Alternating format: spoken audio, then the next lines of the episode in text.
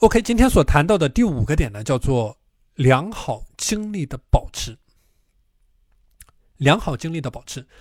这个良好精力的保持啊，它是一种长期的概念。通过这种长期的概念，对你整个人的身体、对你整个人的心态、对你整个人的执行力、对于你整个人的自律体系、对于你整个人的时间管理体系，起到一种调整的作用。啊，调整的作用，这个是我之前所举到的一个例子。你的自律的过程，实际上是你沿着一个波涛汹涌的海面在不断的前进、不断的前行的过程。那么一个一个的海浪打过来，你要做的是保证你这艘船的一种平稳的状态，而保持良好的精力呢，说的就是你怎么样让你的这个船变得更加的坚固，能够在这个海面上行驶的更加的平稳。所以我谈到。你要保证你良好的精力呢，就是说你要尽可能的让你的机体去保持一种活跃的状态，比如说充足的睡眠的时间，这个是我们很多人都没有做好的点。我反复在讲一个概念，就是很多人晚上的这种刷手机、熬夜，它其实是在透支你第二天的时间，透支你第二天的情绪，透支你第二天的执行力。那么长此以往，你整个人是会进入到这种恶性的循环当中的。所以这个是我讲为什么你的足够的休眠的时间是非常重要的一种概念。你通过足够的休眠时间，你做到早睡早起，你做到规律的作息，这个是一种非常好的帮助你去保持活跃状态的方式。那么这个是一个方面。那另外一个方面，保持良好的精力，我提到的运动的概念。运动的概念啊，运动它是一种帮助你去挑战困难、去迎难而上的一种概念。我们很多人他不做任何的运动，那么每天躺平，这种每天躺平，它只是会助长你的懒惰、你的懒散啊。那么另外一个非常好的环节就是做好你的饮食的管控，这个呢也是我们很多学员所忽略的这个点，我们很多学员所忽略的点啊。饮食的管控，很多人所做到的一个点就是不断的暴饮暴食，不断的暴饮暴食，就是我刚才提到的追求感官通道啊，追追求这种感官通道的刺激。所以为什么说你一定是保持清淡的饮食，你一定是摄入新鲜的果蔬、燕麦、低加工的食品、低热量的食品啊？为什么说保持这种良好的饥饿状态啊？对于你来说是一个非常重要的话题。啊，所以这里是我讲到的啊，保持这种饥饿的状态，适度的饥饿状态啊。人这一辈子能够吃下的食物，它是一个固定的概念。所以说，六个核心的字叫做少吃、少吃、少吃。少吃的过程，它实际上是在帮助你去规避你生活当中百分之九十五的疾病和灾难。因为一旦你吃撑，你吃的过饱，你的五脏六腑、你的大脑全部都在忙一件事情。就是在消化你胡吃海塞塞进你身体里面的食物，而你的身体所消化不了的食物呢，全部会转换为废物，全部会转换为毒素，去损害你的各个器官。所以胡吃海塞、饮食无度，这个是我在开篇所讲到的，为什么会造成这么多人的精力涣散、不自律的问题？像这一位学员，他也是有着类似的问题。啊，因为这种胡吃海塞的过程呢，它直接摧毁的是你的精力，你整个人的精力体系被摧毁掉了，你整个人变得异常的懒惰，你变得贪婪，你变得丧失斗志，你变得没有了劳动的能力，啊，你变得没有了劳动的能力，所以这个是我谈到的，保持适度的饥饿的状态，那么你身体里面的各种机能。才能够被有效的激发，有效的被调动。你通过这种规律的饮食，你能够很好的去避免你在白天的困倦，你在白天的疲乏。而一旦你能够很好的去避免这种困倦，避免疲乏，你能够去人为的、有意识的去降低你的欲望。像我这里提到的，你对于饮食的欲望。我刚才所提到的，你对于这种感官刺激的欲望，就说，你整个人越是有节制，你整个人其实越是能够进入到这种好的状态。所以我今天所谈到的，我今天所讲到的这个学员的问题，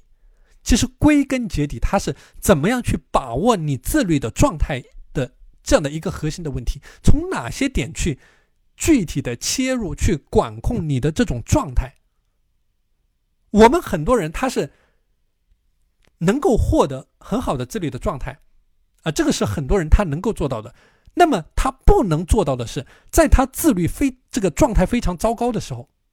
他还怎么样能够按照我刚才所谈到的急救的清单，及时的止损，顺着线头往上爬的这种概念，把自己给救出来，而不是说陷着这个无底洞往里面不断的掉，不断的掉。啊，所以这里谈到的一种良好的精力管理，它的本质呢是在降低你自己机体的欲望。你整个人的欲望值越低，你整个人越有节制，你整个人越是谦卑。啊，所以你在践行的过程当中，可以去思考一下你个人的细节的打造。比如说你在工作过程当中，你在休息过程当中，你周围的环境。你周围的温度啊，比如说我就说温度，待在一个凉爽的环境里面，我们之前讲心静自然凉，反过来它也是同样的道理。你待在凉爽的环境里面，你的心也更容易静下来。所以我接触到的这么多的学员提出的具体的问题，因为做不好精力管理，整个人他很容易进入到情绪的波动当中。状态好的时候呢，做的非常的好。那像我们有的学员状态好的时候，给了我的反馈，那么两个小时的专注时间，三个小时的专注时间，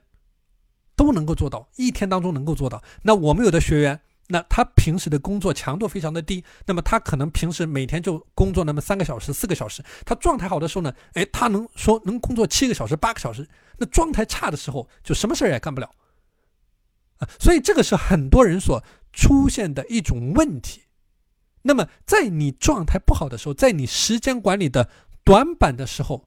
你还怎么样能够把这块短板补齐？这个是你需要重点去花时间去研究、去思考的问题。而只有你获得了这种平稳的情绪的状态，你的欲望值能够有一个有效的管控，你才能够收获每天精力的充沛。你有了充沛的精力，你才能够驾驭。你每天的工作，你每天高强度的劳动，就说你只有一种稳定的状态，你才能够实现输出。你如果每天处在一种暴躁的状态、负面的情绪的状态、不稳的状态，你没有办法做事的。这个就是我提到的这个学员执行力的停摆。啊，所以你会发现这是一个非常有意思的概念。你会发现在你生活过程当中，在你自律践行的过程当中，很多事情它是有迹可循的，很多事情它是非常非常非常简单的一种概念。那么我们很多学员在践行过程当中，把这些非常简单的概念呢，弄得非常的复杂。复杂的一个方面是自己给自己加了很多的限制，然后自己想了很多啊，想了很多具体的这个方案，然后怎么样去做，怎么样去，然后到了最后发现想这个方案就已经消耗了他很大的精力。那么在他执行的过程当中，很快三天打鱼两天晒网啊，这样的一种概念。所以我讲过，越是简单的东西，它的生命力就越是顽强，因为它破绽很少。而你的这个体系一旦复杂。环节多起来了之后，就会到处都是破绽。所以这个是各位在践行我今天所谈到的这个主题的时候，应该去注意的一个核心的环节。怎么样去对你每天的经历也好，对于你每天的负面情绪也好，对于你情绪的波动也好，对于你执行力的停摆也好，对于你三天打鱼两天晒网也好，对于你晚上不睡不断的刷手机寻找多重感官刺激也好，这些具体的点，你应该怎么样去进行一个管控？好的，那今天的内容和大家分享到这里，看一下大家有没有什么问题和想要和我讨论的点。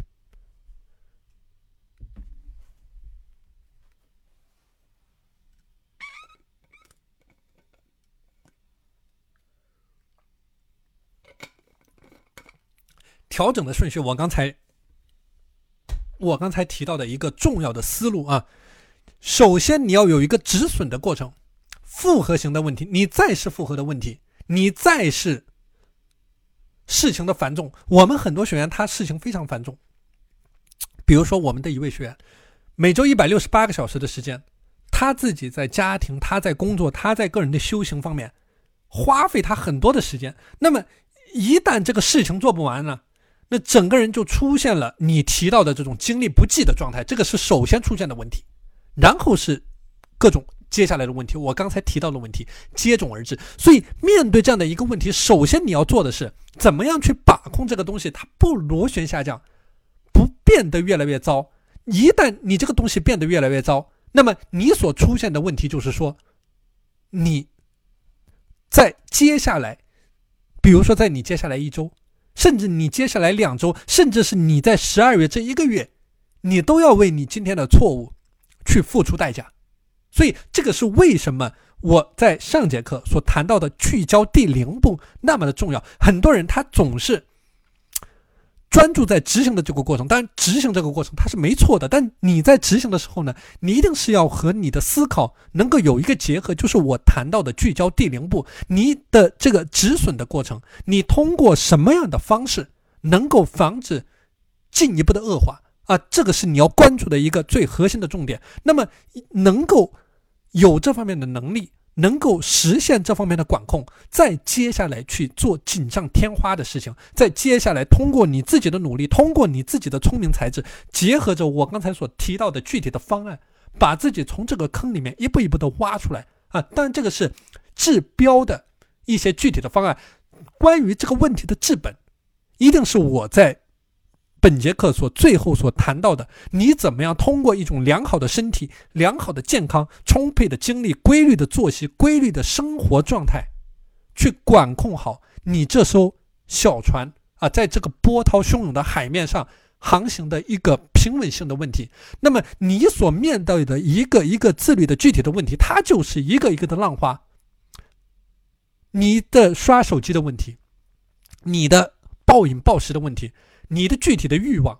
它都是一个一个具体的浪花。你没有一个好的船，你说你的整个人的精力每天处在一种萎靡不振的状态。我们有的学员他就是处在这种萎靡不振的状态，那么他是很难把任何事情给做好的啊。所以这个是一种治本的概念，是在每天践行过程当中不断要去思考，去结合着这些细节，不断的去打造、去优化的具体的点。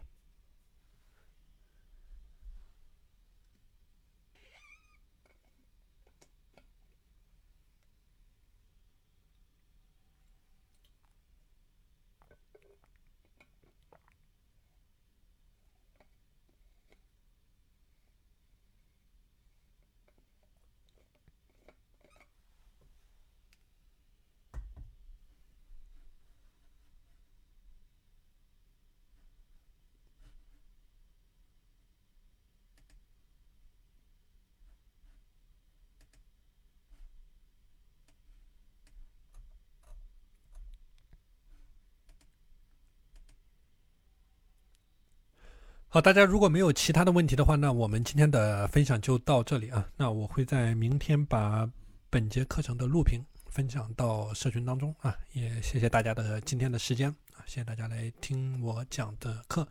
那也祝大家在周末啊有一个好的时间管理的践行啊，有一个好的周末啊。好，谢谢大家，那今天的分享就到这里啊，再见。